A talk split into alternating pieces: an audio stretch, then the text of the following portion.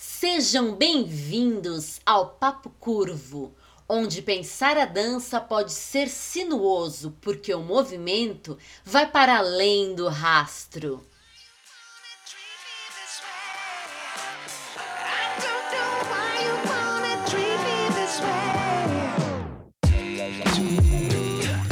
Papo Curvo, o papo mais fora da linha para os amantes de boas conversas dançantes. Olá, meu povo e minha pova dessa galáxia dançante, sejam muito bem-vindos a mais um episódio do Papo Curvo, o seu podcast de dança. Semanalmente, eu, Henry Chuang, desafio Talita Leme Chuang, também conhecida como Talita LC, ou melhor ainda, vulgo, minha esposa amada, a discutir um ou mais temas da dança. E a gente faz tudo isso sem combinar. Então eu trago um tema, jogo umas perguntas, umas bombas para ela e ela tem que se virar nos 30. Então vamos nessa. Tudo bem com você, Talita? Como você está hoje? Tudo bom, tudo bem, meu amor, tudo bem, todos que estão nos vendo e ouvindo. Eu estou bem, graças a Deus. Eu espero que todos estejam bem também. E estou ansiosa para ver o que temos para esta semana. Tum, tum, tum. Tem sido cada coisa que, olha, só só por Deus mesmo. Mas vamos lá, vamos em frente. É Tô animada. Vamos lá então. Para a discussão de hoje, Hum, eu pensei no seguinte. eita. Primeiro que tava muito legal, né? Aquela história toda do extraterrestre. Sim, né? Sobre como explicar dança, sideral. sobre a questão da gravidade. Quem não es- escutou ainda, né? Os outros dois Sim, primeiros sim. episódios, vá lá, escute, assista, né? O segundo tem vídeo. Esse terceiro aqui também estamos com vídeo e assim seguiremos. Mas eu pensei, né? É muito interessante essa questão do extraterrestre. Eu achei tão divertido que eu resolvi continuar na saga. Ok, estamos Ok? na saga sideral, Estamos minha na gente. saga sideral. Então, Ok. continuando no espaço, olha só os Paranauê que eu inventei. É o seguinte, a questão é que no espaço não tem né, oxigênio, não tem essa atmosfera que a gente tem. Então o que acontece? Não existe som no espaço. O som não se propaga no espaço. Então eu pensei que para o tema de hoje poderíamos falar um pouco sobre dança sem música. Dança sem música. Pois é. Existe dança sem música? Existe dança sem música. Nessa perspectiva, simplesmente em tirar a música é muito fácil de se resolver, Sim. né? Porque existe dança sem música, apesar da música, das áreas e das artes, se é que está mais ligada, intrinsecamente ligada com ela, eu poderia dizer, historicamente falando, né? A gente cria danças em cima de música. Sim. É, existe a possibilidade de dança sem música, porque música não é matéria-prima da dança, não é Certo. elemento constituinte. No entanto, quando você está quando você tá falando de espaço sideral, você não está falando só sobre não ter música, você está falando sobre a possibilidade de não ter som. Ou pelo Sim. menos som da maneira como a gente conhece. E aí outras coisas entram em questão. Uhum. Não só a relação dança e música entra em questão, né? A ausência Sim. da música, e a gente já tem relatos, é, não relatos, isso é péssimo. Nesses últimos anos, principalmente com a contemporaneidade, dançar sem música tem sido até uma coisa meio cult, né? Ah, fazer um trabalho com outros sons ou no silêncio, e é super legal. Então, a grande questão, talvez, pensando no espaço sideral, não seja a dança sem música, mas se nós não temos o som, se o elemento som não existe, como acontece a questão é, do ouvido, é, uma vez que no, a partir do ouvido a gente estabelece as relações de equilíbrio. Certo. Entendeu? Tipo, uma coisa puxa a outra, certo? Primeiro que não tem gravidade, agora que Exato. não tem som. Não tem gravidade. A gente é, é, dizem, na verdade, você que contou isso sobre aquelas câmeras que não tem som nenhum, né? Sim. E que a pessoa alucina quando ela entra numa câmara dessa. Porque existem microsons que acontecem, que às vezes a No gente não. corpo. Está no corpo e ao redor, que a gente é, não fica decodificando de forma inteligente ou consciente, digamos assim. Sim. Esses sons estão aí, eles fazem parte de nós, eles estão ao nosso redor, para além da, sei lá, barulho e ruído da cidade. Existem sons. A existência tem um som. Quando a gente fala fica em silêncio, na verdade a gente dá é, espaço e margem para que esses sons emerjam. Sim. Certo? É isso que acontece. Silêncio absoluto é essa câmera que você falou, a pessoa enlouquece. Agora imagina no, estando numa situação em que isso talvez seja possível. Em que o tipo de som ali é completamente inacessível a nós, talvez pelo. Não sei como é que fala, se é grau, se é nível, não sei qual é o termo, hertz, lá qual que é onda. Volume? tá Volume. Volume é Não, de, decibel. isso, de que onda que é tão baixo ou tão agudo que a gente não escuta. Não sei como é que se fala isso, qual que é o termo certo, mas é, né, de sons do espaço, supondo que o- espaço é, é, emita sons. Não, mas é porque a questão é que no espaço, como não tem, por exemplo, as moléculas que a gente tem aqui no ar, porque o som ele se transmite, porque é uma onda que vai se transmitindo, é uma onda mecânica, Sim, né? E aí no espaço, se não tem nenhum som que a gente não consegue propagar, eu imagino que não exista, ainda que tenha sons que né, aconteçam movimentos, atritos e coisas que emitam ondas, elas não, sejam, não, não chegam a ser propagadas, né? A serem propagadas e sim, sim. A gente está conjecturando aqui, porque, por exemplo, o som também propaga, ele propaga por ondas do ar, mas ele propaga também Sim, ressoando em objetos e pela matéria. E isso a gente tem Sim. no espaço, certo? Mas a questão é se você tem um gap, entendeu? Ok. Então vamos lá. Na possibilidade de gap, na possibilidade de não ter as partículas de fato que tem aqui na Terra que ajudam a propagação do som. É, Mediante um quadro, então, que dentro da nossa possibilidade humana de quem nunca viajou para o espaço, a gente não tenha som, né? Não tem Sim, som. sim. Mediante, né? Fazendo todas as ressalvas possíveis, né? Os expertos dos sons cortando os pulsos, enfim.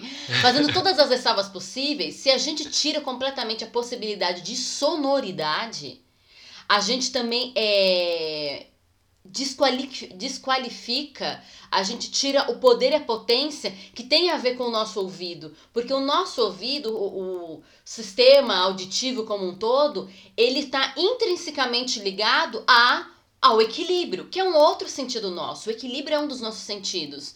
Então é, a gente sabe de pessoas que, por exemplo, são completamente surdas e algumas chegam no nível de terem problemas de equilíbrio, ou pessoas que, por exemplo, é, entram com labirintite, né? É uma coisa um paranoia que dá no ouvido dela a pessoa perde o equilíbrio. E é uma coisa que aconteceu né, com um dos órgãos que faz parte do sistema auditivo, né, do aparelho sonoro, sei lá qual Sim. termo que está em voga hoje em dia.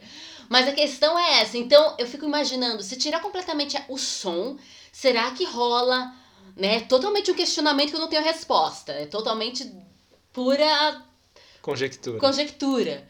Será que é, a ideia de equilíbrio é afetada? Ela já foi afetada pela ausência da gravidade. Será que a ideia de equilíbrio também é afetada, né?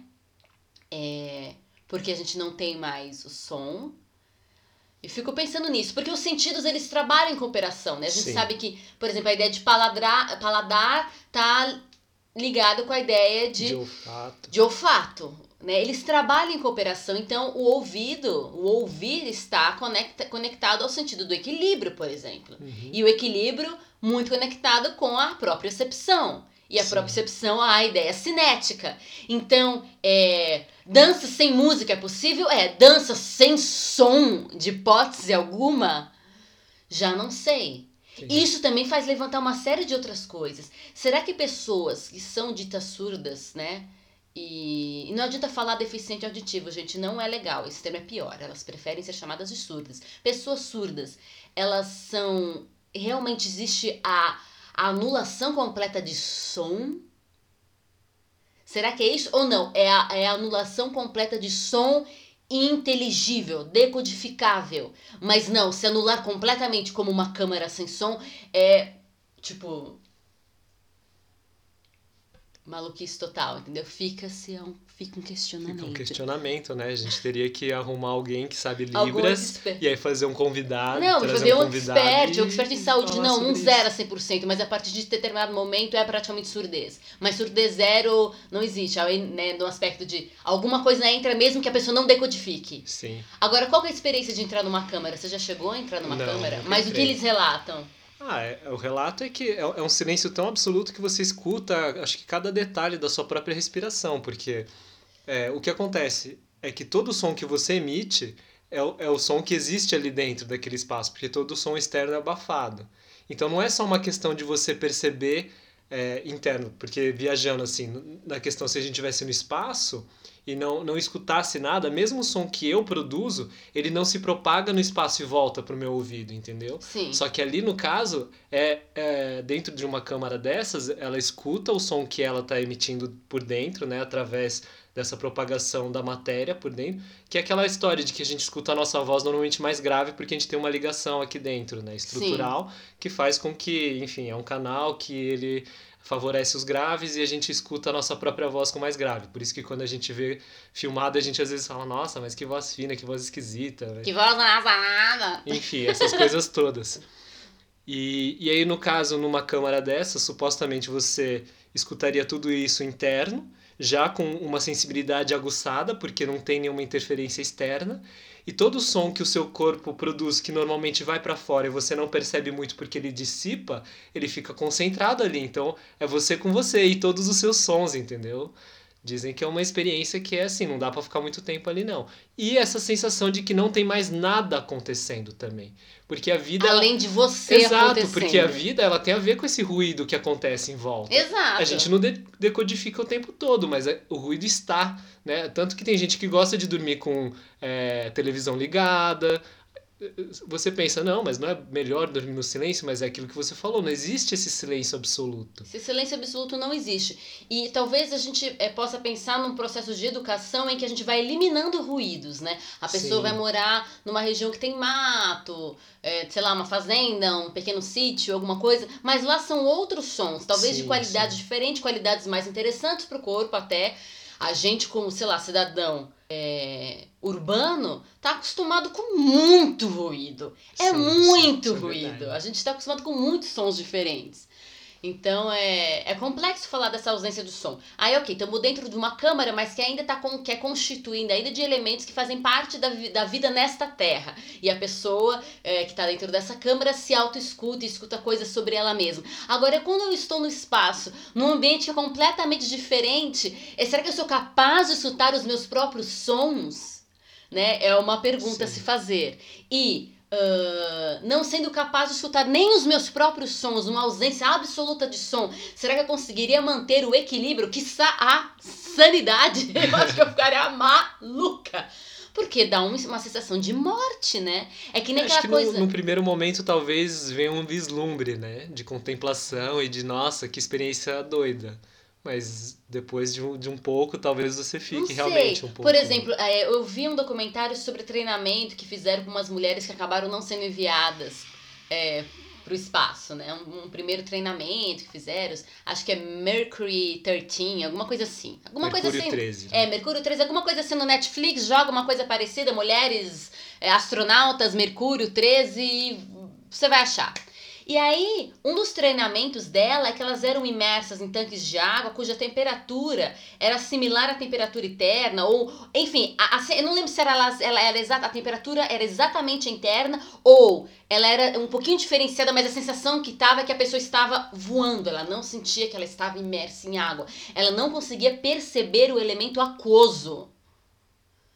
E aí não conseguia perceber peso, não conseguia perceber nada por causa de equivalência com o espaço em que ela estava. E aí para alguns foi alucinante, para outras a pessoa assim, que eu tinha morrido, elevado, sido elevado por Jesus, qualquer coisa, uma situação de que dizem que é a ideia da não gravidade. E aí eu fiquei pensando nisso, porque a ideia da não gravidade, né, segundo eh, para esse treinamento, estava é, associada à ideia de que o espaço externo uhum. começa a se, é, se equivaler ao seu espaço interno. Então deixa de existir um jogo de oposição. Então seu espaço externo fica igual ao espaço interno, dá a sensação de que de tô boiando, tô voando, de inexistência. Então vamos supor, né? Tem muitas falas assim, nós somos feitos da mesma matéria de todas as outras coisas, e ok, né? Átomo e os pormenores do átomo somos feitos todos da mesma matéria. Mas se nós não tivéssemos limites de, de contorno, uhum. é, nós e o que vem externo, a gente se fundiria a tal ao ponto que eu não consigo mais decidir o que é, e a minha percepção, por exemplo, de gravidade, a minha percepção, por exemplo, de temperatura, a minha percepção de existência, de contorno de que eu sou, deixa de existir, porque eu estou exatamente igual àquela outra coisa. Sim. Né? Então veja que para a gente poder é, atuar em algumas coisas, a gente precisa ter essa noção do que é interno, do que é externo, a gente precisa ter a noção de oposição, de diferença. Ela não vem para fazer rixa, ela vem na verdade para né? dar referência e para a gente identificar as coisas, o que é e o que não é. Uhum. E talvez a ideia de harmonia eh, seja é, realmente de identificar o que é igual, o que não é igual. As diferenças talvez venham cooperar com as ideias de harmonia e de construção e de plenitude, e sei lá mais o É que. muito entendeu? legal que a harmonia até pra, pra música, né? Pra som, ele, ele tem uma questão de Você juntar uns juntar diferentes. sons, né? Exato, que a ideia de multiplicidade traz unidade. Então, e volta também aquela ideia que eu já tinha é, falado num dos vídeos que estão na internet, né? Vídeos meus que estão na internet sobre generosidade e valor. Né? Então, é, o valor tem a ver com aquilo que é único e, e peculiar de cada um, singular de cada um, de cada manifestação. Mas quando a gente e quando a gente identifica essas peculiaridades, a gente gera valor, a gente dá o valor às coisas. Sim. Mas é, quando a gente identifica as semelhanças, a gente tem uma atitude de generosidade, isso aqui é igual a mim. Então é bem interessante essas coisas todas. Uhum. Mas tudo isso traçando para o som. É, da mesma forma como é, os sons externos os nossos, e os meus sons internos, por eles não serem exatamente os mesmos, é que eu consigo é, talvez diferenciar algumas coisas. Isso possibilita até a existência. Agora, vamos, pa- vamos parar e pensar que os meus sons internos são iguais, iguais aos sons externos. Eu já não vou identificar o que é som que está sendo produzido por mim e o que está sendo produzido por fora. E Certo? E isso já vai dar um paranauê muito louco, certo? Eu não sei, talvez não Sim. seja do tipo gravidade, que nem boiar numa água da temperatura. Porque boiar na água da mesma temperatura dá a noção de que você não tem mais peso. Você eh, produzir sons, seus sons internos serem iguais aos externos, dá a sensação de que você não tem o quê? Não sei. Você não tem. Temperatura traz a noção. Temperaturas iguais ou alguma coisa assim dá a noção de não peso, certo? Uhum. É, que tipo de qualidade é, expressiva é anulada quando os Entendi. meus sons internos e os meus sons externos são os mesmos. Agora, vamos lá no paranoia mais louco. É, se eu anulo os meus sons externos e talvez anule os meus sons internos, o que acontece? Morte, né? Morte! Morte! Objeto inanimado. Né? Objeto inanimado, não tenho som interno, não tenho som externo. Que tipo de qualidade é anulado? Fluxo? É, é, espaço, que é a noção de foco? Eu não sei, entendeu? Que tipo de coisa vai ser anulada porque eu matei isso, entendeu? Não Sim. sei mesmo, né? Agora, nossa, gente, o Paranão é muito filosófico, tipo, pura loucura o que acabou de acontecer. Mas, é, dentro de um lugar mais fácil, que nem a ideia do Ana, é super-homem, Marvel, né? Que, sem paranauês complexos em relação, né? Sem pensamentos complexos em relação ao funcionamento do universo. É, dança sem música é possível? Claro que sim. Uhum. Mas eu não sei se dança sem sonoridade seja possível. Não porque ah, estou não, não a ideia simples de estou dançando em cima de uma sonoridade, mas da ausência de sons, mesmo que de eh, inconscientemente, né, falando, a ausência de sons é perpassando o seu ser e de certa Sim. forma atuando naquilo que você está fazendo, na tua dança, porque o som faz parte do corpo e a matéria-prima da dança é corpo, tempo, espaço. E corpo inclui som. O espaço também inclui som. O som pode ser considerado espaço. O som também pode ser considerado tempo. E aí é uma coisa muito louca, porque a gente tinha conversado sobre a questão de espaço e tempo quando a gente falava, ah, daqui três dias, né? Ah, é uma caminhada de três dias, ou, ou seja, a gente analisa o espaço a partir do tempo. Mas, por exemplo, eu posso analisar o tempo a partir.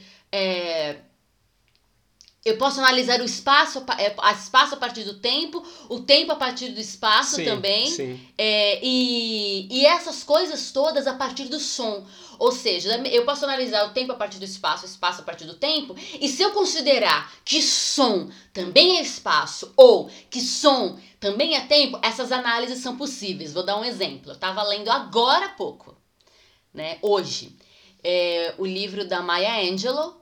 É, eu sei porque os pássaros cantam na gaiola. Se não me engano, esse é o título. Ou eu sei porque os pássaros continuam cantando na gaiola. Alguma coisa assim. Me foge a memória o título perfeito, cravado em português. E ela contando que quando ela morava com a avó, numa fazenda, ela e o irmão dela, a avó dava a seguinte instrução: que eles deviam brincar numa distância do alcance de um grito. Que eles deviam brincar até uma distância de alcance de um grito.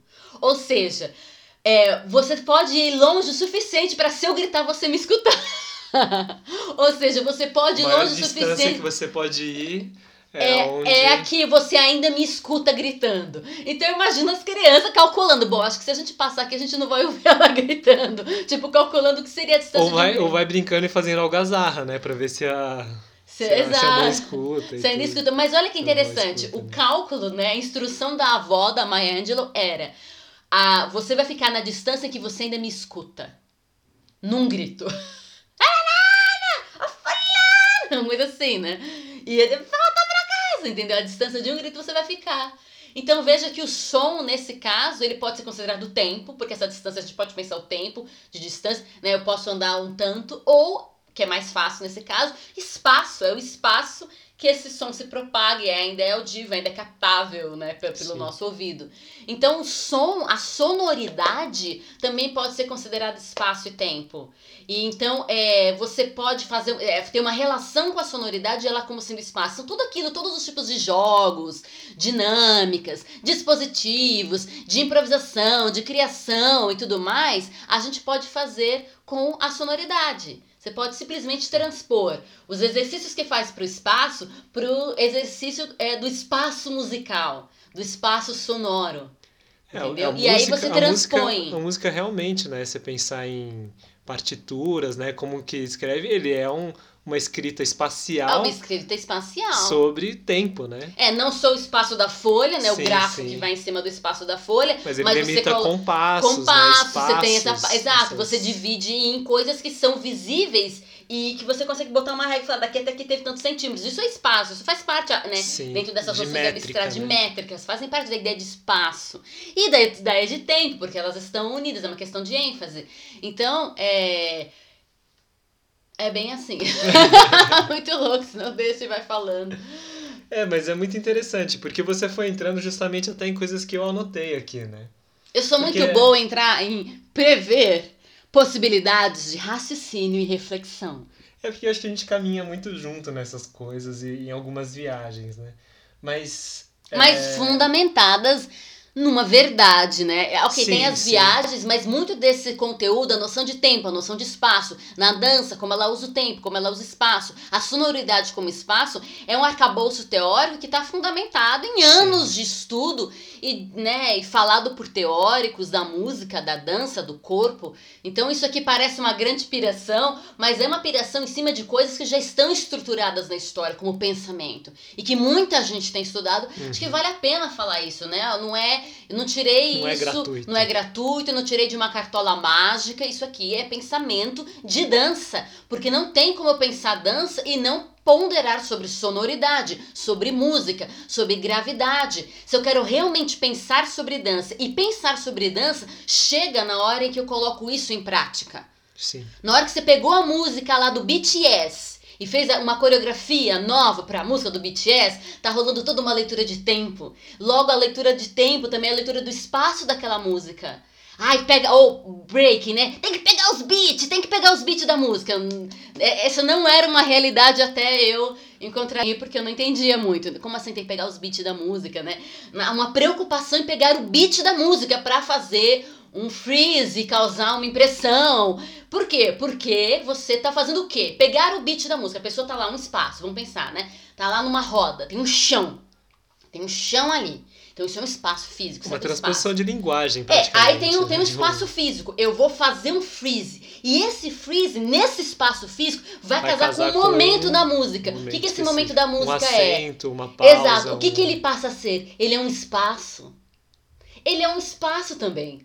É, e, e, aqui é um tempo, porque para que eu acerte esse tempo, eu tenho que fazer nesse, eu tenho que fazer nesse espaço algo que vai acertar nesse tempo. Então esse espaço passa a ser tempo, o tempo que vai levar para execução e eu chegar naquele freeze. E Aqui passa a ser espaço, essa música é um espaço a ser ocupado, com aquele tempo do freeze, da execução daquele Sim. movimento. Então, esses, te, esses termos, esses conceitos de tempo e espaço, distintos, mas não separados. E faz parte da música. E a gente faz o uso disso, desses conceitos, sem pensar, né? Simplesmente Sim. vai fazendo. Mas assim, Por exemplo, segundo o Henry, para alguns b-boys e para algumas b-girls, isso é tipo. É. Ah, é a coisa te... mais importante. É a coisa né? mais Tem importante da vida. Arranca os cabelos para acertar o tal do beat da música. Enquanto o povo do contemporâneo meio que sai de todos os beats possíveis da música. Não, a gente vai dançar segundo o, o, flu, o, fluxo. o fluxo interno. Mas será que o fluxo interno não está respondendo a esses beats também? O quanto é influenciado. O quanto é influenciado, né? vou me opor, vou complementar. Então a gente faz isso o tempo todo como artista da dança. Ou como simplesmente alguém que gosta de dançar.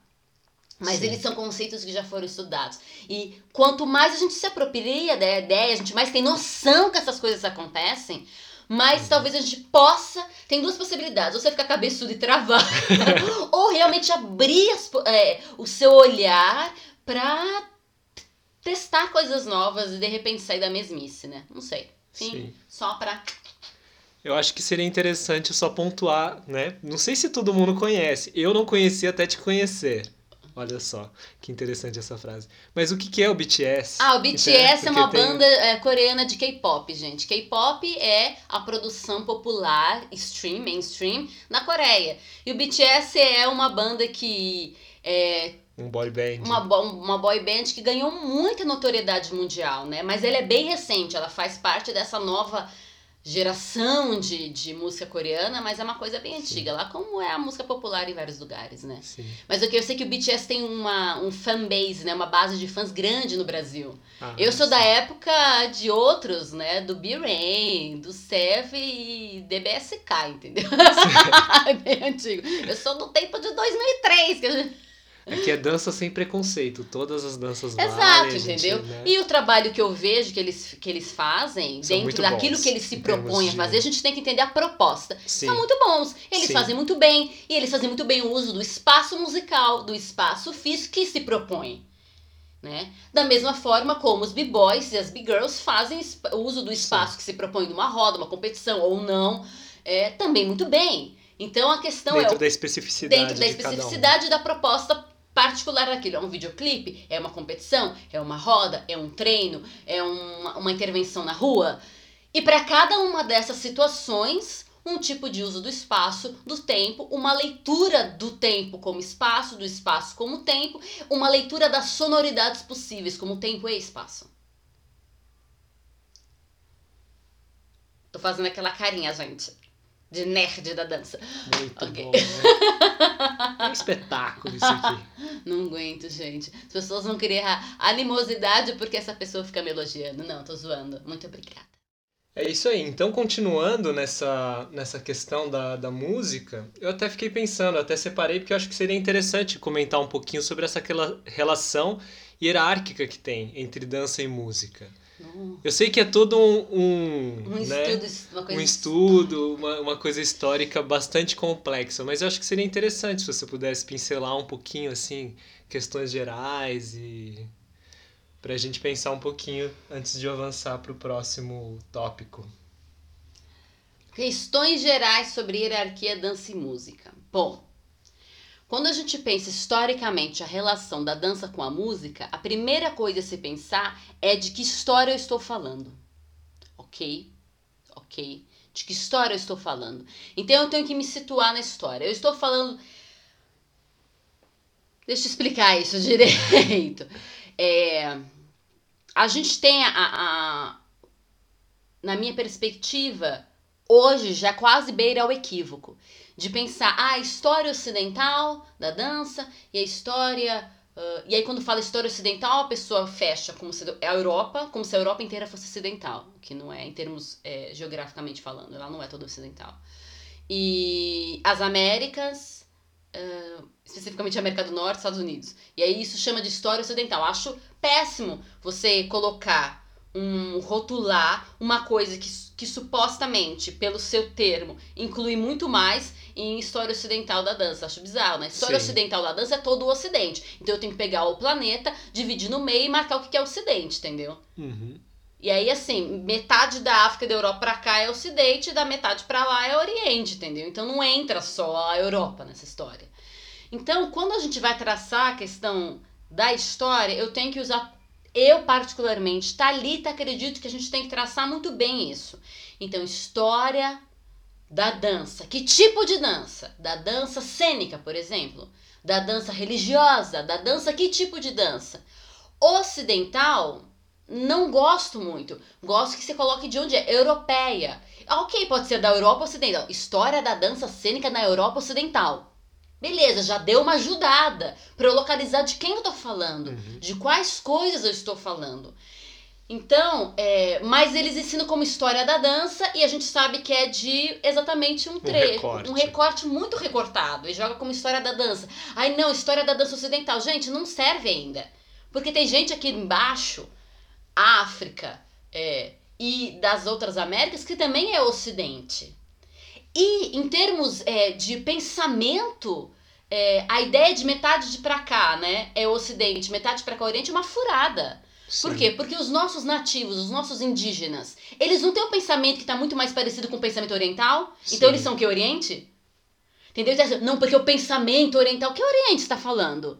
O pensamento oriental, que não sei o que, versus o pensamento ocidental, as favas com esse tipo de rotulação um indígena, de repente, tem um pensamento extremamente oriental, mas ele não está do lado oriente do planeta, ele está aqui, no ocidente.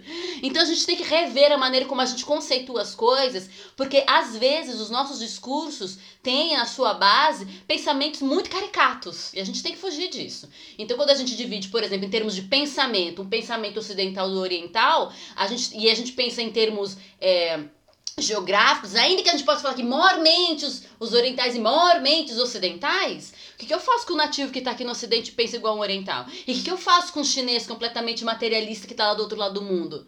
No berço do pensamento oriental. Sim. Como é que eu faço com isso? Ou alguém pode questionar que talvez o berço do pensamento oriental seja a Índia. Hum, talvez, do budismo que nasce lá. Mas o taoísmo já tinha os seus... É, sua linha. A sua linha na China, como o shintoísmo tinha no Japão e por aí vai. Então, não é tão simples assim quando a gente traça Sim. em termos históricos. Mas. História da dança do mundo. História da dança do mundo. A história da dança em que lugar? É, se a gente pegar as danças cênicas mais conhecidas mundialmente, a gente pode falar assim, vai pegar a linha do balé clássico, se a gente for estudar certo. a linha do balé clássico, a gente vai ver que existia um tempo grande e que quem ditava as coisas era a música. A uhum. música ditava as regras. Então, ah, é tanto que às vezes a parte é, o, a pessoa que compunha a música compunha até o si, a história e, e alguns momentos e o coreógrafo vinha depois. Houve momentos em que eles andaram concomitantes. E houve um momento em que o coreógrafo é que decidia as coisas e a música era criada depois. Sim. Então, é...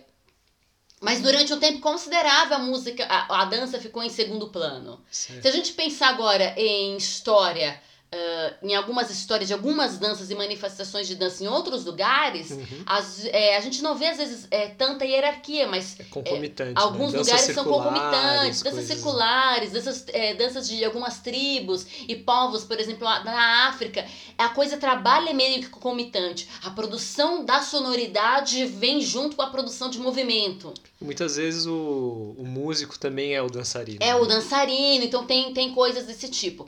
Quando a gente fala da Ásia, tem, tem várias possibilidades. Tem várias possibilidades falando de Ásia.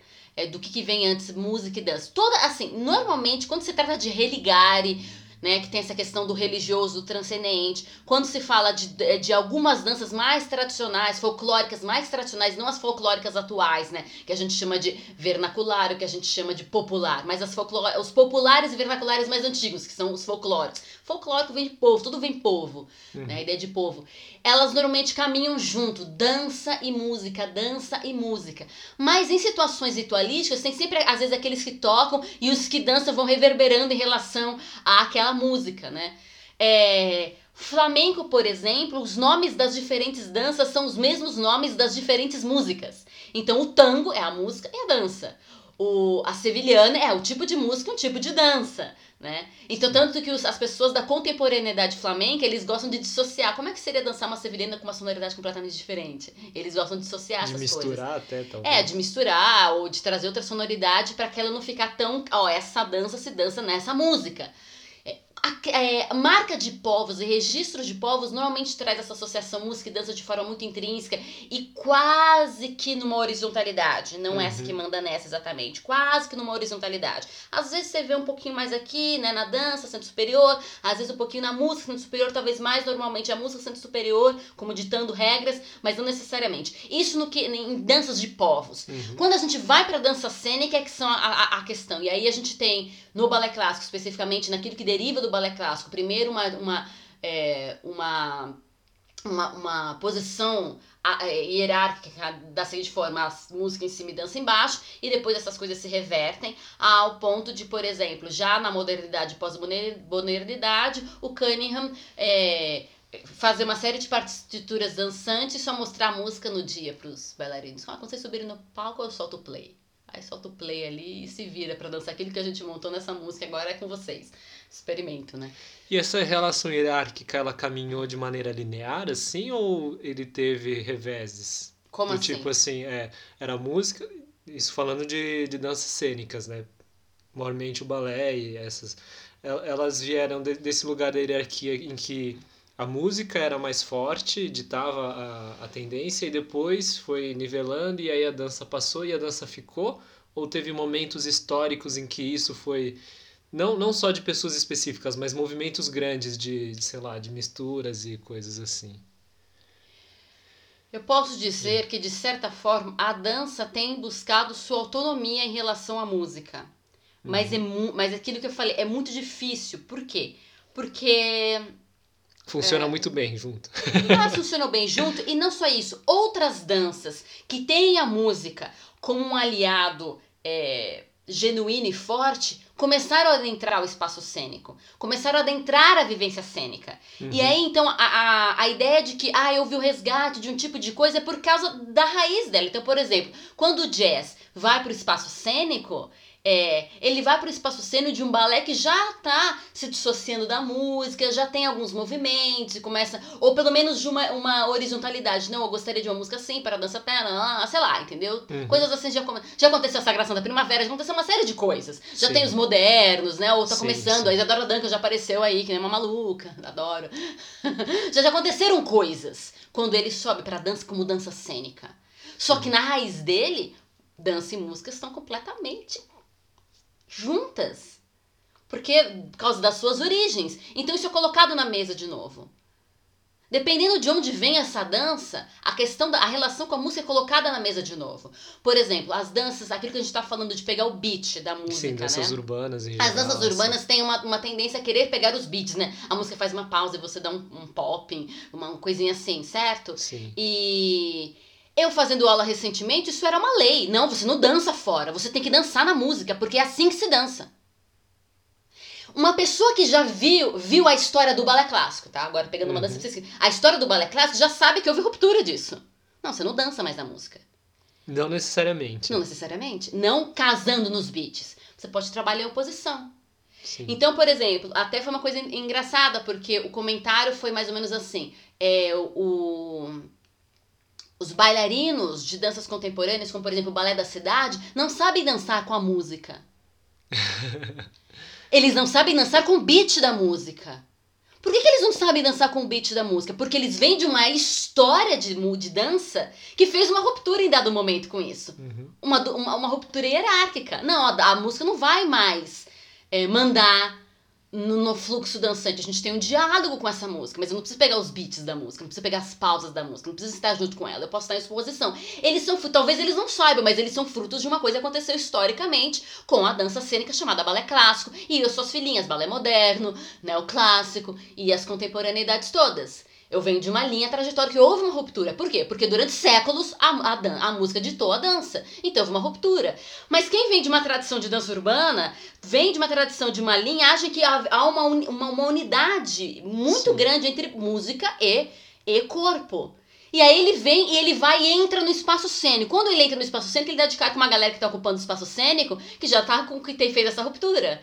E aí começa o questionamento. A galera que fez a ruptura, como isso já se dá já faz que 40, 50, 60 anos que houve essa, é, essa ruptura Não, muito mais até, né? É, final do século XIX. então já faz Mas é quase que um pra século. absorver, né, Exato, já leva um faz quase um tempo. século disso. A pessoa que tá lá dançando de repente numa, numa companhia contemporânea, num balé da cidade, não lembra com clareza isso. Talvez não tenha nem noção e conhecimento disso. De que, olha, o fato de você não dançar na música, como essa pessoa, talvez da dança urbana, esteja falando, é porque a história da tua dança é essa. E essa pessoa dança na música e pega os bichos porque a história da dança dela é essa. Então não é uma questão de certo e errado. Sim, E de certa forma, essa troca é um ganho, certo? claro. Você de repente lidar com pessoas que não dançam nos beats da música, isso é um aprendizado diferente para você que só dança nos beats. E se você que, e vice- e você que não dança nos beats da música, não é interessante. Agora, uma pessoa que tá olhando de fora, talvez, talvez possa ver essas pessoas das danças urbanas como um procedimento tradicional retrógrado. Nossa, que retrocesso ficar dançando em cima da música.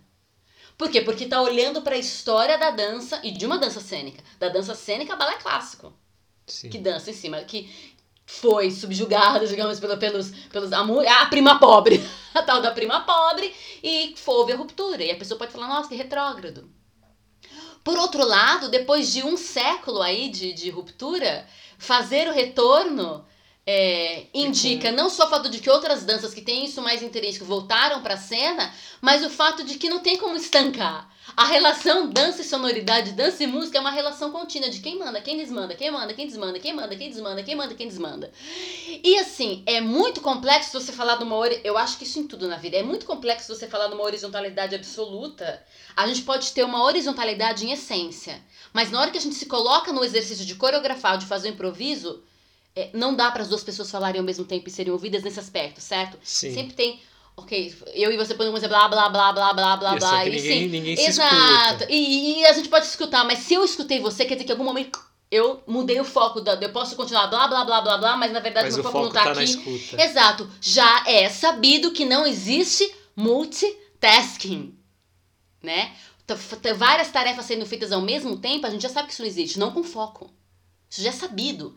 A neurolinguística, os estudos do cérebro sabem que é isso. Então sempre é um ou outro, um ou outro. Nem que seja muito rápido essa troca, mas é um outro, um outro, um outro, outro. Então vamos pensar num exercício de improvisação. Duas pessoas. Você já fez isso porque você já viveu isso. Né? Tem uma pessoa tocando e uma pessoa dançando.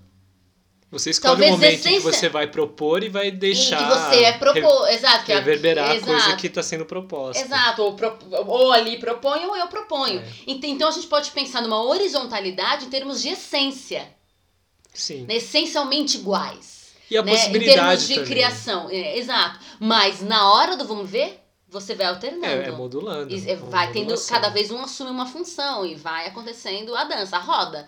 E isso em todos os aspectos. Você está coreografando uma. Por exemplo, existe também a questão da dança, da história da dança com a música, também tem a ver com os coreógrafos e os artistas têm é, desdobrado isso. Tem coreógrafo que trabalha em cima de música. Não, eu parto a minha inspiração da música, eu escuto a música e eu parto. Tem coreógrafos que trabalham a partir de inspirações de corpo. Né? Eu parto das sensações corpóreas. E aí depois eu penso qual é a musicalidade é, que casa com aquilo que eu pro- eu tô desco- descobrindo. E isso em vários tipos de dança. E tudo isso é interessante. Entendeu? Então é. E se a gente for adentrar em cada manifestação histórica, cada manifestação histórica é de um jeito. Então o Butô é, na, na, na- na- no Japão, o Butô ele parte de, de questões de corpo. É, mas, por exemplo, algumas danças tradicionais japonesas partem da questão da música, né? Tanto a a China, por exemplo, não tem a dança como uma das artes. ah, ele tem, eles têm um estudo sobre quais são as belas artes. E nos estudos mais tradicionais e antigos chineses e taoístas, a dança não é uma delas. A música é, a escrita é, a caligrafia é. A arquitetura também é. Não lembro agora todas de cor, mas a dança não é uma delas. Mas, quando você vê o que, que eles entendem por música, a dança está inclusa. Então, a é, dança faz parte pra- da música, dentro de um dos primeiros saberes e desenvolvimentos lá. Sim. Quando você fala de música, você fala de dança. Porque a música também acontece no movimento, né? Sem movimento não existe música. Exato. Tanto que, por exemplo, o início da contemporaneidade, que a gente entende principalmente no Ocidente, mas que vai se disseminar no restante do mundo, e não se disseminar como um saber novo, mas como um saber resgatado e até é, apropriado, né? Vou tirar esse saber daqui e trazer pra mim. Resgatado no sentido. E também resgatado de onde ele originou, porque esses saberes existiam antes. Nossa, foi super complexo isso. Mas eu quero dizer, vou explicar e chegar lá. é, os primeiros, as pessoas, né, os primeiros, pré, os pré-somáticos, né, que, que vão, vão dar o disparo da, da, da, da modernidade, né, Del Sartre, Del Cruz e o próprio Laban, eles, é, e Sartre e Del Cruz principalmente, música, voz e movimento é junto. E o interesse, na verdade, tinha a ver com a atuação e com a música. Esse era o interesse, nem era a dança cênica, era esse o uhum. interesse, era a música e a atuação. Eu preciso resolver isso. E eu preciso resolver isso a partir do movimento. Muito louco. Muito bom. Isso tudo é muito legal, né? Pensar em como cada um desses temas tem possibilidades e frentes para discutir e pensar, né?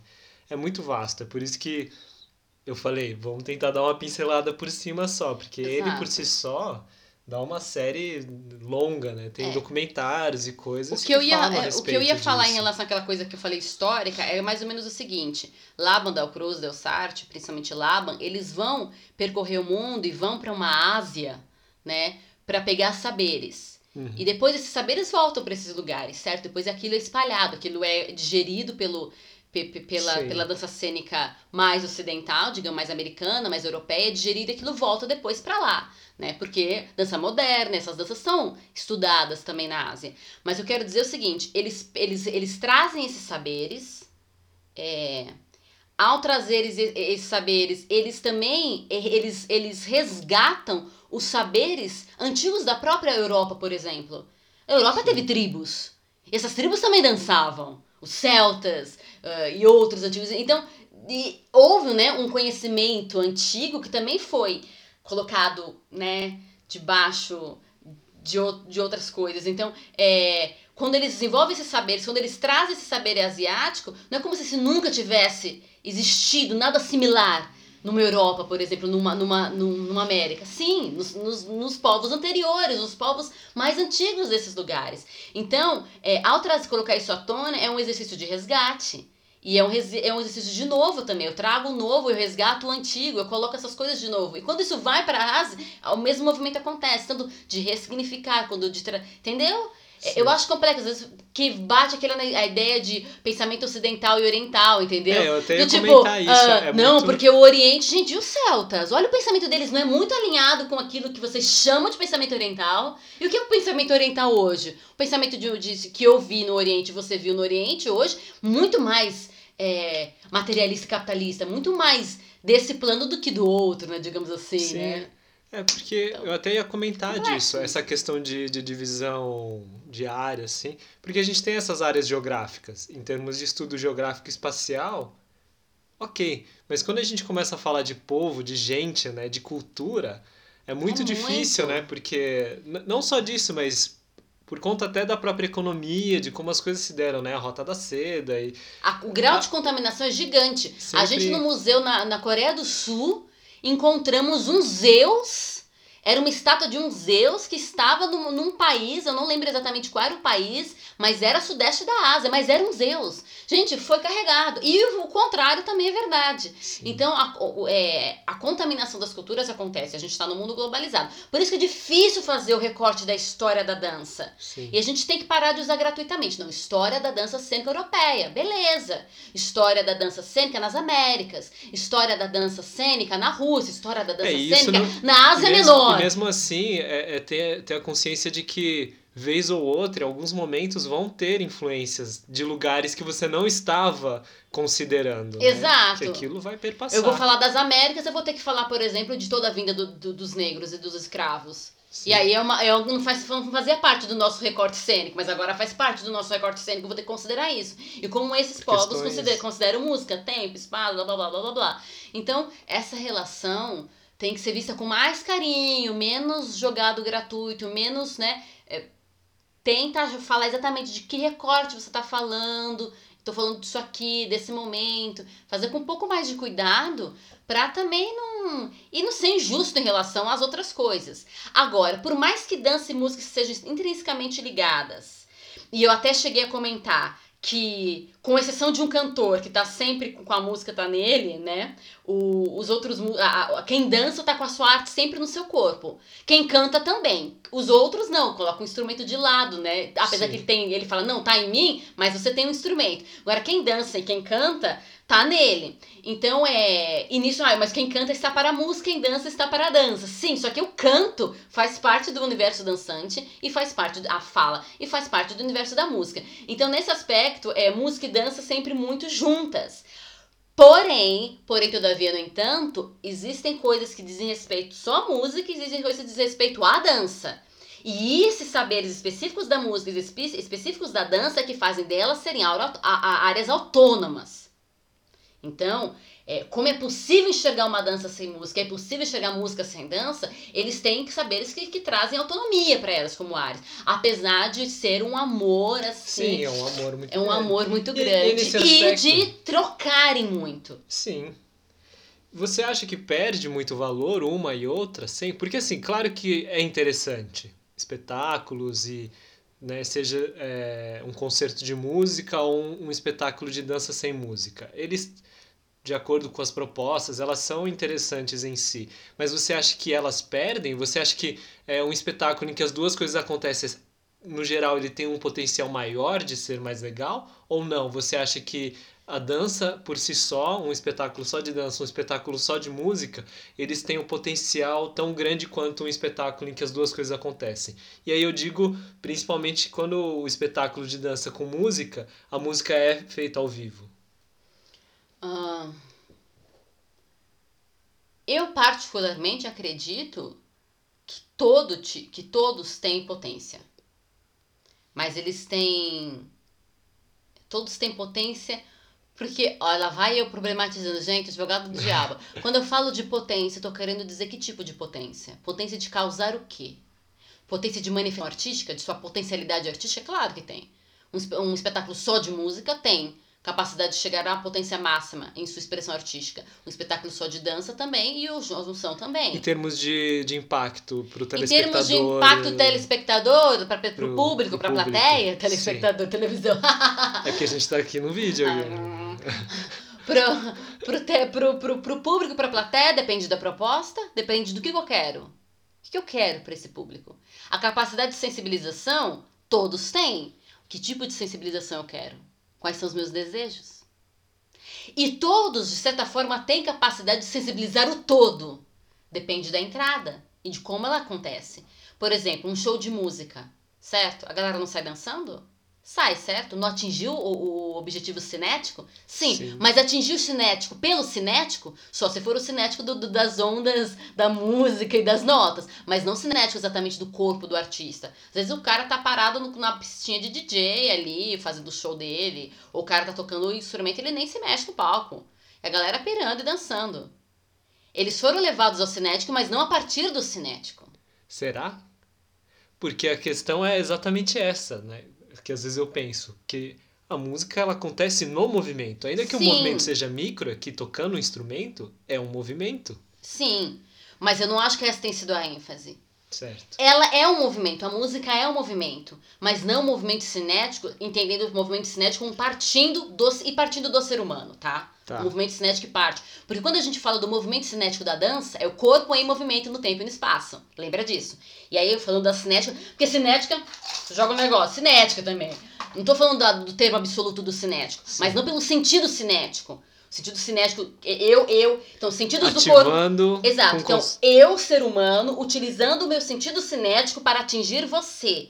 Eu não acho que tenha sido tá. o dedinho. E aí, no caso, seriam os dedinhos se mexendo, certo? Sim. Talvez o cara dançar que nem louco, correr como louco, talvez isso atinja. Mas eu não acredito que a ênfase esteja nisso. Tá. Não gosto de anular. Não acho interessante. Vocês vão me ouvir falando isso sempre. Não é uma questão de separação absoluta, é uma questão de ênfase. Eu não acho que tenha sido essa ênfase. Eu acredito que o cinético tenha sido atingido pela capacidade de movimento e outras da, da sonoridade. Da associação também. Exato. Lembra que eu falei do equilíbrio? Se a gente acabar com o som lá no. O que vai acontecer com o nosso senso de equilíbrio? Se o que, dependendo do que acontecer com o nosso senso de equilíbrio, vai também atingir a nossa própria percepção. E a percepção está ligada no cinético. Então, eu acredito que o cinético é atingido por uma emancipação. Uma emancipação não é a palavra certa por uma, é, uma potencialização, por um colocar no máximo do auditivo. do movimento micro que acontece dentro do, do ouvido, porque é isso, né? Exato, exato. É Esse é o primeiro. O segundo é. A decodificação? Não só isso, eu tô pensando aqui numa coisa, é, numa experiência. O segundo talvez seja o tato. Do, da sensação da onda sonora. Isso, por exemplo, bum, bum, bum, vibra o chão. Sim. E aí drum, vibra você. Ou mesmo quando vem pelo direto Ou vem quando ar, vem direto, né? Os sons, os sons agudos que batem na cabeça e tal. Então talvez uma parte física mesmo. E aí isso atinge o cinético. A gente mexe, fez toque, você atinge o cinético. Então você pode ir numa loucura num show, certo? Você tá assistindo uma peça de dança. E. E, e, é, e às vezes você é atingido no sonoro também. Nem era. Por exemplo. Uh, ah, sei lá, você de repente está assistindo uma peça de dança que não tem música, mas você consegue escutar a respiração. E de repente começa a ativar o som. E, e, é, e é atingido o seu sentido auditivo, principalmente. Ah, mas a música não é que atinge com maior excelência o auditivo? É. Mas quer dizer que a dança não atinge? Não, não quer dizer que ela não atinge, ela atinge também. Então, é... Aquela história de que o, a dança não acontece só no movimento também, né? A, a, pausa, uma pausa ativa, uma ausência Exato. proposital pode acionar aquele sentido Exato. Também. E aí a gente volta para um lugar primeiro. As artes sensibilizam o ser.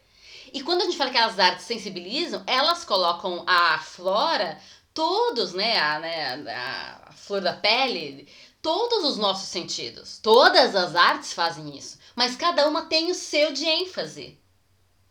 Tem o seu de ênfase. Então, é, você acha que junto, separado? Depende da proposta. O que, que eu quero? Uhum. Onde eu quero chegar com aquele trabalho? E isso vai, talvez, guiar em relação. Por exemplo, uh, às vezes eu tenho um, uma galera longe ali dançando, e, a, e aqui tá a orquestra, né, só conhece muitos balés, e a plateia. E talvez a primeira coisa que me atinja seja o, o sonoro. E depois o cinético, sabe? Por causa do distanciamento, porque tá muito longe a galera dançando. E eu tô ouvindo a música. Então, a música, eu, eu, com essa música, essa movimentação, eu tô fazendo uma leitura, mas a música é Sim. importante. É diferente de eu estar tá vendo uma peça de dança sem música nenhuma e, o, o, o, e a pessoa bailarina tá dançando do meu ladinho, grudadinho em mim. E aí tá dançando grudadinho em mim. E, e eu tô vendo ele, eu tô sentindo o suor dele. É outra coisa certo? É outra coisa. Ah, então, qual é a proposta? Onde eu quero atingir? O que Sim. eu quero que a pessoa sinta? Difícil, né? Varia muito, né? De acordo com a ênfase. A ênfase. Os é desejos ênfase. com aquele trabalho, com aquela experiência e tudo mais. Legal. Ok, então vamos lá para uma última pergunta, uma última linha aqui que eu separei para você dar uma pensada. Então, quando a gente fala de música, a gente lembra sempre de ritmo, de tempo também, né? Essa coisa de ritmo contagiante. E aí a gente falou dessa questão da mistura, da percepção também, do espaço-tempo, né? E, e aí eu fiquei pensando como que isso também traz, em termos de contagiante, nesse tempo de coronavírus, de contágio. Como que a gente pode pensar um pouco essa relação é, do tempo, né? principalmente o tempo destacado, né? por mais porque no anterior a gente falou um pouco mais de espaço, esse acho que tem um pouco mais a ver com o tempo, apesar de, de ter essas misturas, porque a gente é uma geração assim de, de micro-ondas, de querer tudo muito rápido, de estar tá sempre muito nesse espaço da tela, de ter tudo a um clique de distância. Como é que isso mexe com, com, com as pessoas? Como que você acha que a música, a dança influencia nessas questões espaço-temporais, principalmente temporais, nesse lugar de quarentena? Oi?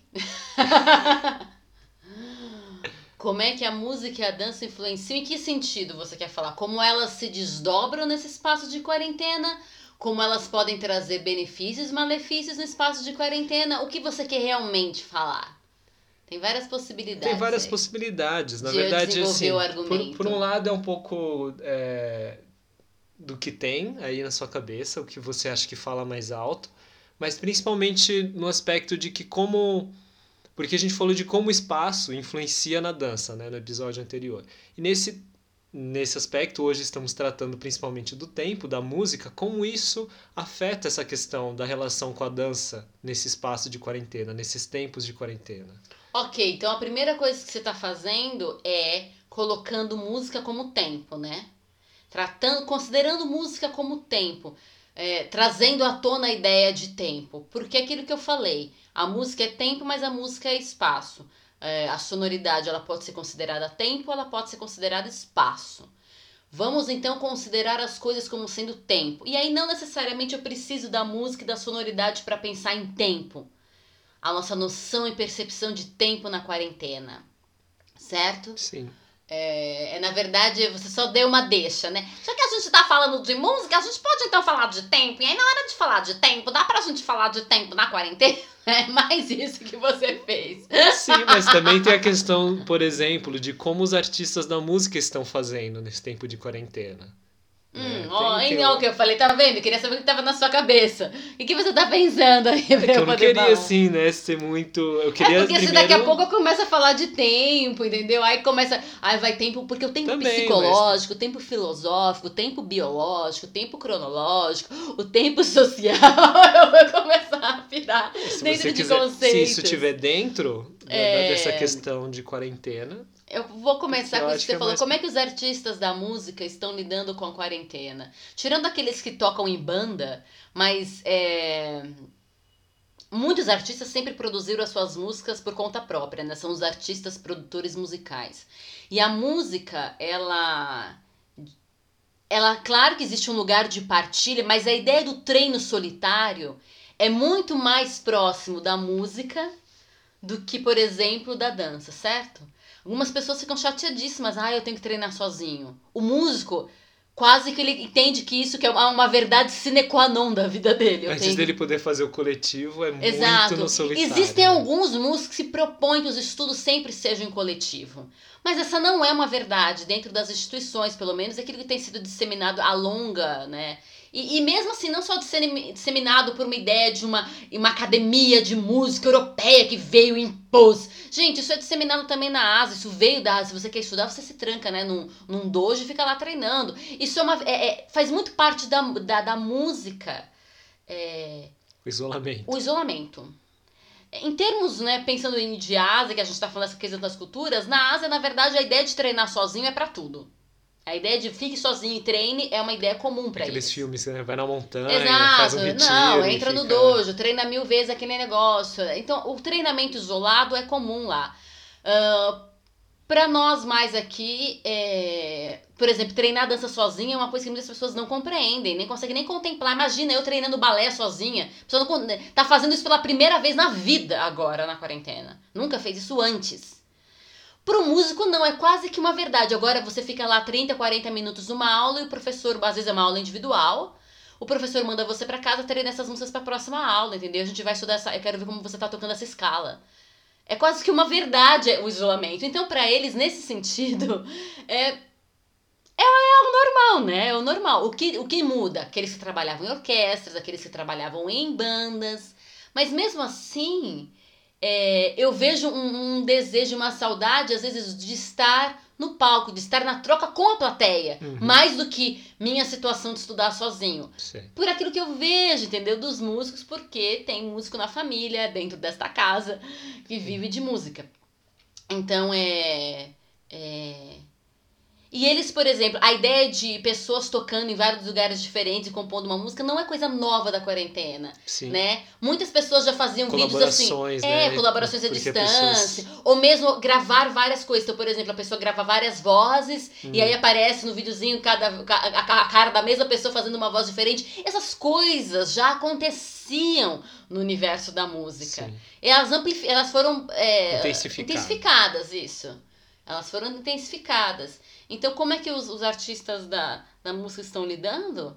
É, não é muito novidade para a grande maioria deles. A ideia de estar só para se fazer música. E aí talvez perguntar para eles como é que ele, como é que é a sensação de espaço quando eles estão no treino isolado deles. E quem sabe perguntar para um músico ajude a, ao que tem que treinar em dança sozinho, isolado, a olhar a situação toda por outras perspectivas, né?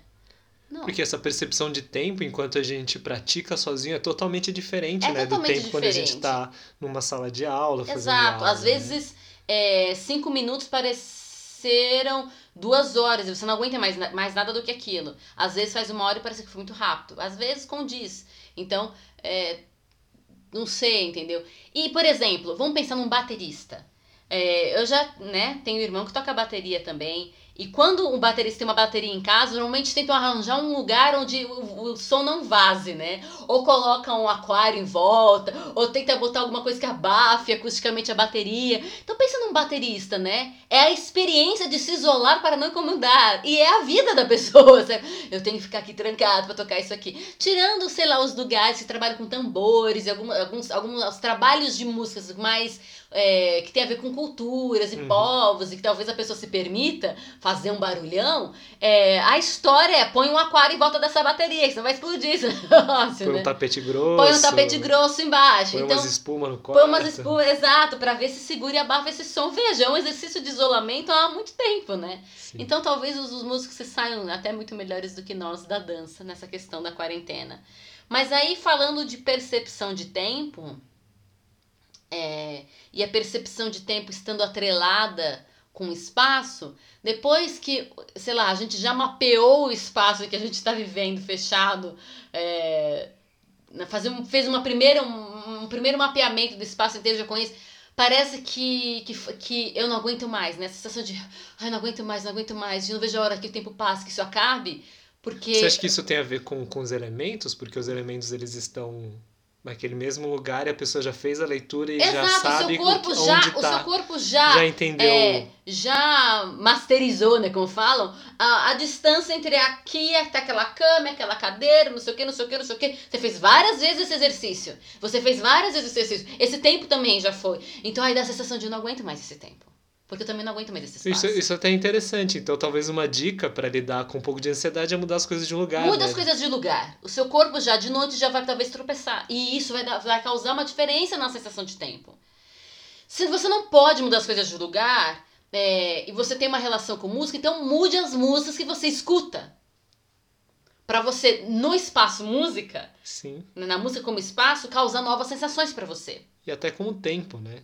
Exato. Já Como bailarino, possibilite, por exemplo, sei lá, vendo os seus olhos. Anule um dos sentidos. Pra poder ter uma nova relação com o tempo e não endoidecer. De esse tempo não passa, esse dia não passa. Ou os dias estão passando, eu tô preso aqui. Mas talvez a sensação de que o dia não passa, gente, o dia não acabou, eu não vejo a hora disso acabar, não vejo a hora disso acabar. Veja, é um tempo que tá se essa ansiedade, esgarçando. né? Porque você já meio que domina as outras coisas que estão em relação intrinsecamente com o tempo. Então, altere as, as coisas. Altere pra você. Pra sua sensação de, de tempo ser diferente. Você pode alterar a sua respiração pra a sensação de tempo ser diferente. Você pode alterar o espaço, como a gente já disse. Alterar as músicas que você escuta. Alterar o tom da sua voz. Você pode alterar, sei lá, as roupas que você usa. Pega um outro bloquinho de roupas de ficar em casa. Pra ver se ajuda na ideia de tempo. E eu tenho certeza que vai ajudar sim. Se se colocar no exercício genuíno de fazer. Porque a ideia de tempo tá associada a essas coisas todas. Então, é. Talvez essa ideia de o tempo não passa, o tempo não passa, eu não aguento mais, é porque todo o entorno é, tá ditando uma, um mesmo tempo. Sim. Então mude esse entorno para que o tempo ditado seja outro. Porque às 24 horas lá vão continuar rodando.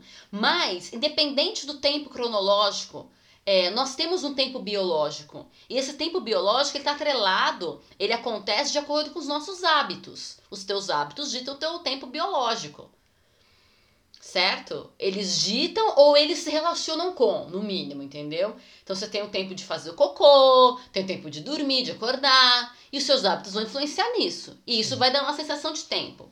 É, o, seu, o tempo cronológico está rodando, mas a experiência de tempo de cada um é o tempo psicológico dela, como que cada pessoa lê e entende o tempo, e como ela percebe e sente o tempo. O tempo social é outro. O tempo social que a gente tem, por exemplo, com, com as mídias, é o tempo, é, sei lá, você entrou numa sala do Google Meet, você entrou num Jitsi, você entrou num Zoom e rolou um delay na internet. Esse tempo social é bem diferente do tempo social de eu estar sentado falando com você aqui, certo? Sim. E se você for consumir coisas online, um podcast como esse aqui, um vídeo documentário, você pode acelerar. Eu acelero tudo. Eu não me aceleraria, porque eu já falo rápido demais. Talvez a galera comece a diminuir o tempo para tentar pegar o que eu falei. É... Mas assim, eu acelero. Então, olha a minha relação é, com aquele outro ser que tá me instruindo. Você vai ser ouvido no acelerômetro. Porque eu não quero gastar tempo olhando para essa tela. Eu quero, mas eu quero absorver o que, o que absorver logo o que você tem a dizer. E decodificar rapidinho para fazer outra coisa de forma esgarçada. Então, o que, que você escolhe fazer de forma esgarçada? E o que você escolhe fazer de forma acelerada?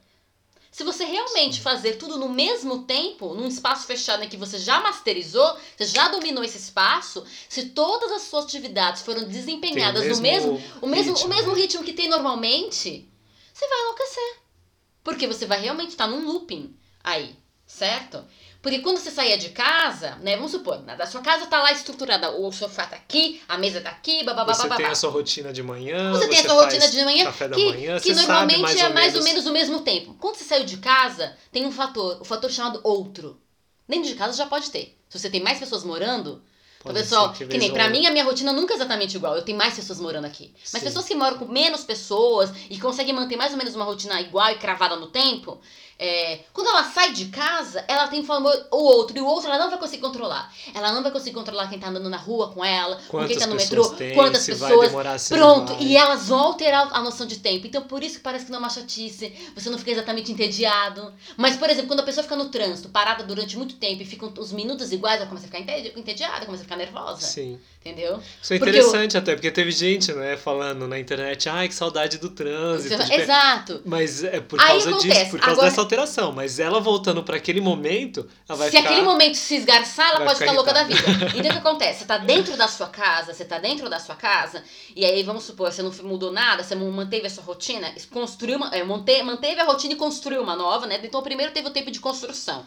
Não é no tempo de construção ninguém ficou maluco. Agora tá construída a rotina. Já tenho os horários de home office, o horário do meu filho de fazer aula, meus horários de fazer minhas práticas, montei minha rotina. E começo a fazer. Todo dia igualzinho, todo dia igualzinho, todo dia igualzinho, todo dia igualzinho. Fazendo tudo de igualzinho, eu já tinha controle total do espaço, porque eu já tinha, né, eu já tinha dominado esse espaço. E agora eu tô dominando um tempo. Então é o mesmo tempo o tempo todo, e o mesmo espaço o espaço todo e o tempo todo. E ao mesmo tempo o espaço todo, o espaço todo o tempo todo, é tempo, Tudo. espaço, o tempo todo. Não dá. Eu vou enlouquecer. Apesar que a gente sabe que nunca é igual, 100% igual, mas Sim. dentro da nossa percepção é igual. Né? Vamos botar o igual agora, com muitas aspas, com todas as eh, ressalvas necessárias, muito semelhante. Então, é complexo, certo? A pessoa começa a ficar maluca. Normalmente ela vai descontar na comida, ou em sonolência, ou em preguiça, em muito Netflix, ela vai descontar alguma coisa porque ela tá procurando algum tipo de tempo ou espaço diferente. Então, ela talvez vai vivenciar o espaço de comer, então vai comer muito mais ou comer muito menos. Porque isso altera a noção de espaço. Ela vai assistir muito mais coisas, porque ali é apresentado outro ritmo de tempo, de espaço, de música, de voz, etc e tal. Então, o que ela vai consumir? Aí, o que acontece? Se você não pode mudar, você tem que mudar algum para você causar aquela sensação, né, de de, de, de, de pra você sair dessa sensação, você tem que fazer alguma alteração. Ou você altera o seu espaço pra pra trazer o É desafio pro trazer uma imposição Isso. temporal, né? Exato, Através do exato, espaço. Através do espaço. pelo Ou espaço. você escolhe, essas tarefas eu vou fazer esgarçadas, essas tarefas eu vou fazer super rápido. Você tem que se provocar em alguma coisa nova. Até pro seu cérebro aguentar. Pra saúde mental e física. É o do corpo-mente, a saúde do corpo-mente. Então, você, pra causar, pra trazer essa saúde, você vai ter que trazer, fazer alguma coisa. Então, o que, que você vai fazer muito rápido? O que você vai fazer muito lento? Eu vou tomar esse chá muito lento. Mas assistir lá o vídeo de, marketing digital vai ser no dois pontos alguma coisa, entendeu? Esse podcast eu vou ouvir rápido. Essa música eu quero ouvir uma música lenta. Hoje eu vou ouvir música desses artistas. Amanhã é uma música de outro artista. E vai dando possibilidades de causar sensações diferentes. Eu vou mudar o, meu quarto. Eu vou trocar as roupas de ficar em casa. Eu usava esse bloquinho, agora usarei esse bloquinho aqui. Eu vou é, acrescentar uma tarefa a mais no meu dia e tirar aquela outra. Enfim, causa, é, é, é, intencionalmente fazer mudanças para que a sua percepção de tempo e espaço se modifique e você mantenha a sanidade. Então, intencionalmente fazer mudanças. E aí, ao fazer as mudanças, nossa percepção de tempo vai mudar. E isso vai trazer uma, uma, um saber novo para o seu cérebro. E esse saber novo, opa, opa, opa, ele gosta, o cérebro gosta de ser desafiado com o novo. E o corpo também, porque eles estão trabalhando em cooperação. Sim. Então você tem que fazer alguma coisa nova. Muito louco, né? É. Yeah.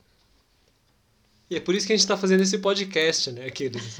é, o Só, nosso... é porque a gente tava pirando, tava assim. Não, tô brincando, gente, não é isso não. Mas é, é, é bem interessante essa Mas a questão. gente é uma e coisa necessário. E necessário. É muito necessário. E, e, muito interessante é que eu, particularmente, não tinha um exercício de ficar mudando muito o meu espaço. Uhum. Sabe? Eu mudava uma ou outra coisinha, mas eu não mudava muito o meu espaço. Eu tinha uma rotina de sair e construir. Quando eu é, casei com você, comecei a namorar, é, você começou a trazer essa coisa de não, tem que alterar o espaço de forma significativa. E desde que a gente casou, o nosso espaço muda o tempo todo. Nunca vi. A gente já fez quantas mudanças em quase quatro anos de casamento. Mas assim, muito. E é o mesmo espacinho, gente. É o mesmo espacinho. Mas assim, a cama virou pra lá, pra cá, pra cá, não sei o que, não sei o que. Move que sobe, move que desce, coisa que guarda, coisa que tira, coisa que cola na parede, coisa que descola na parede.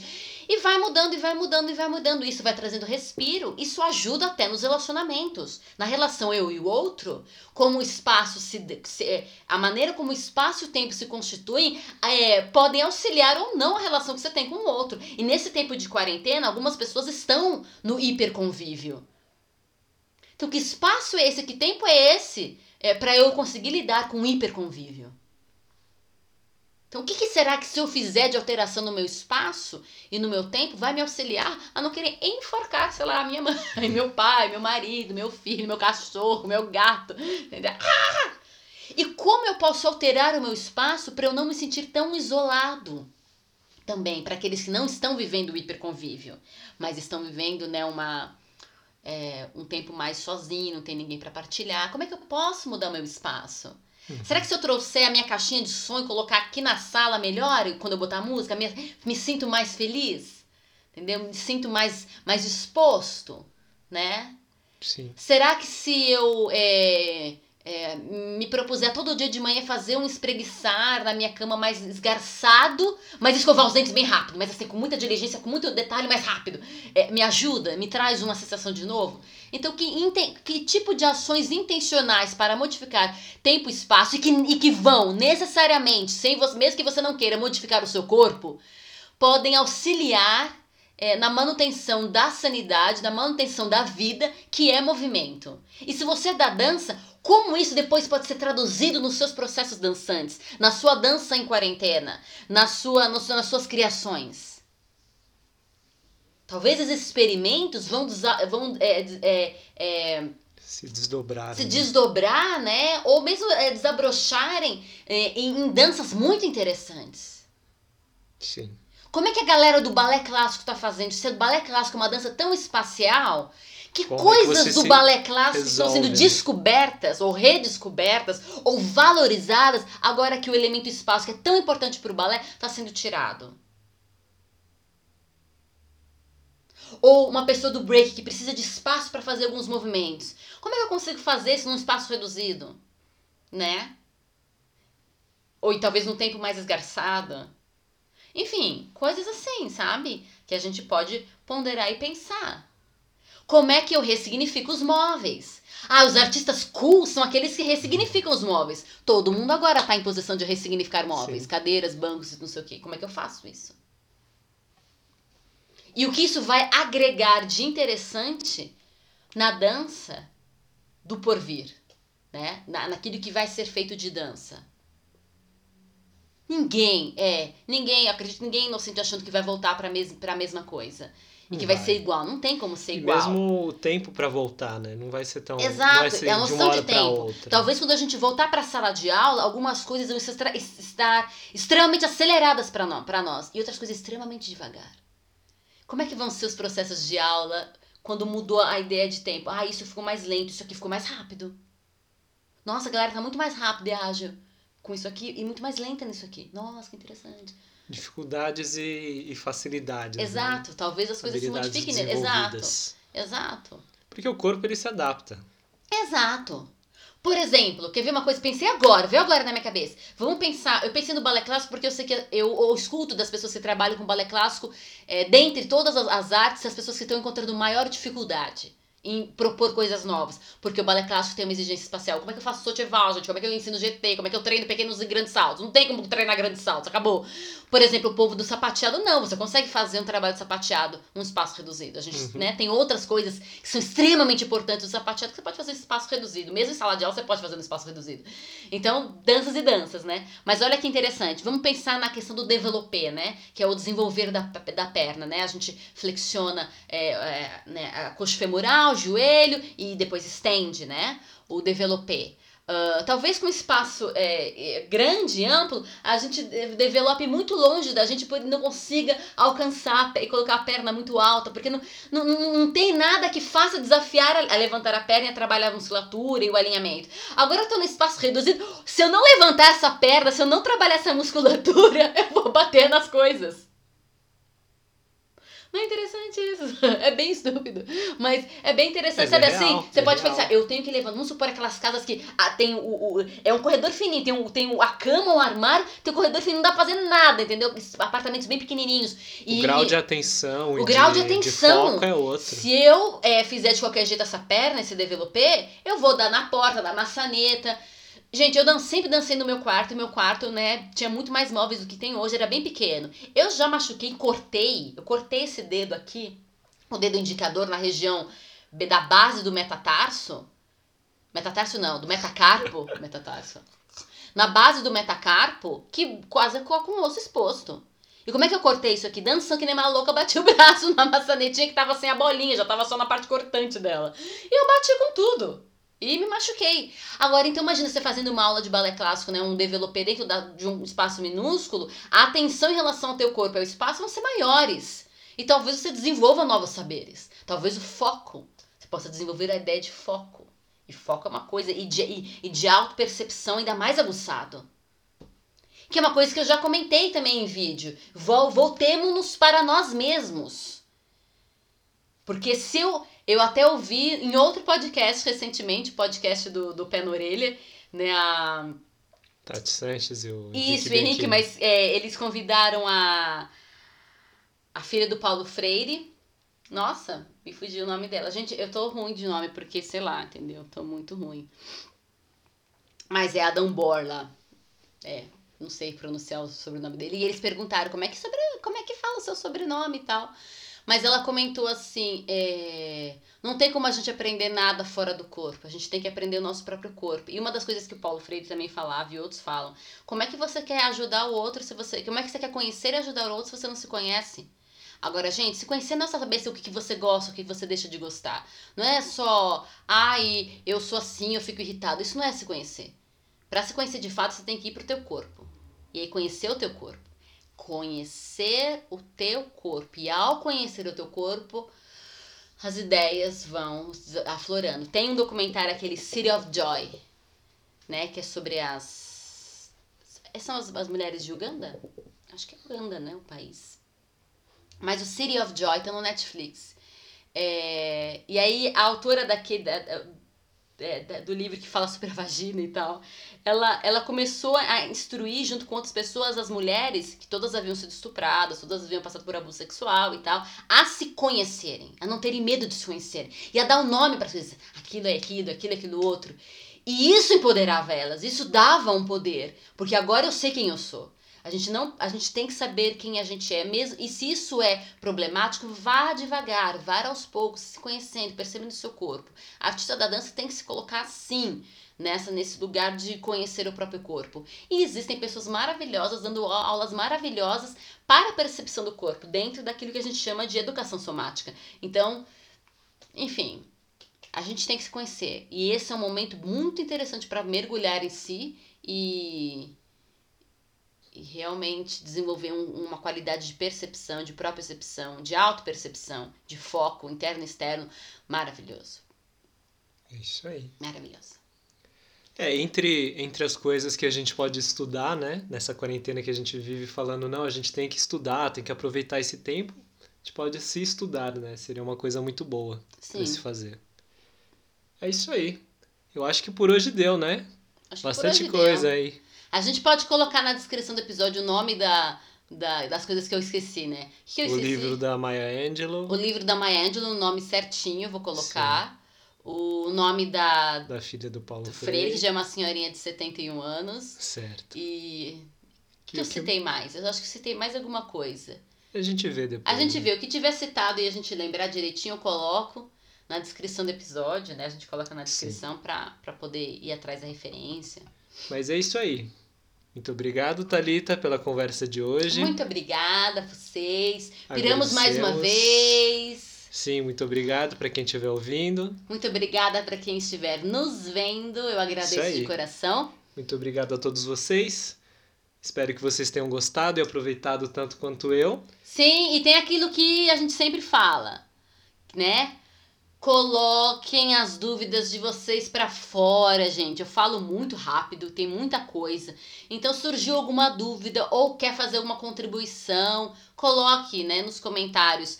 Por exemplo, esse áudio provavelmente vai ser compartilhado em algumas plataformas, mas você também pode entrar em contato com a gente pelo Facebook, né, com a gente comigo, pelo Facebook, pelo YouTube, pelo Instagram, Pelo Twitter. pelo Twitter, entendeu? Entre, entre em contato, coloque suas dúvidas, faz uma síntese, me marca, porque quando a gente produz, a gente aprende melhor. Gente, isso é fato. Quando a gente ensina, a gente aprende duas vezes. Quando a gente produz, a gente retém informação e conhecimento.